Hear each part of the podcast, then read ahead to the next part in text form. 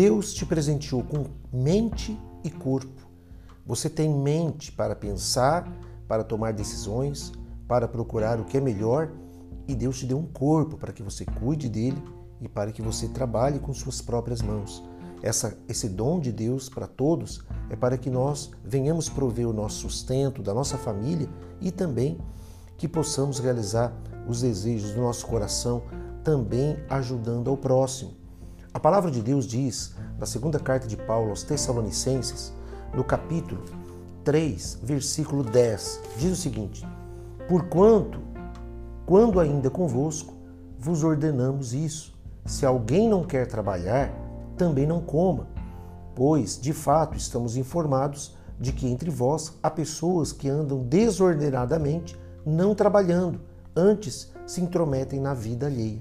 Quer dizer, se você não cuida do seu trabalho, se você não cuida da sua vida, se você não se preocupa e não se importa com aquilo que te, te traz o sustento, naturalmente você vai olhar para os outros, você vai ver as outras pessoas, você vai julgar, você vai condenar, você vai começar a prestar atenção na vida dos outros.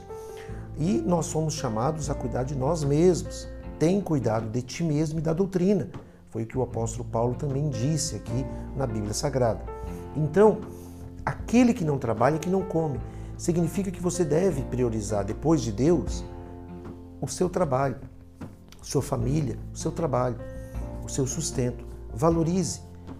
Onde está o índice da, da, da sua preocupação, do seu compromisso com o seu trabalho? Onde está em linhas de prioridade? Muitas pessoas preocupam-se apenas com o prazer momentâneo, com o aqui e o agora, mas não estão preocupados em ter comunhão com Deus, não se preocupam com a família, também não se preocupam em trabalhar, andam desordenadamente. Se esse não é o seu caso, graças a Deus por isso. Mas se for o seu caso, é hora de despertar, é hora de se levantar e tomar uma atitude rumo aos seus objetivos, rumo àquilo que realmente vale a pena. Uma vida plena, feliz e abençoada. Em nome de Jesus.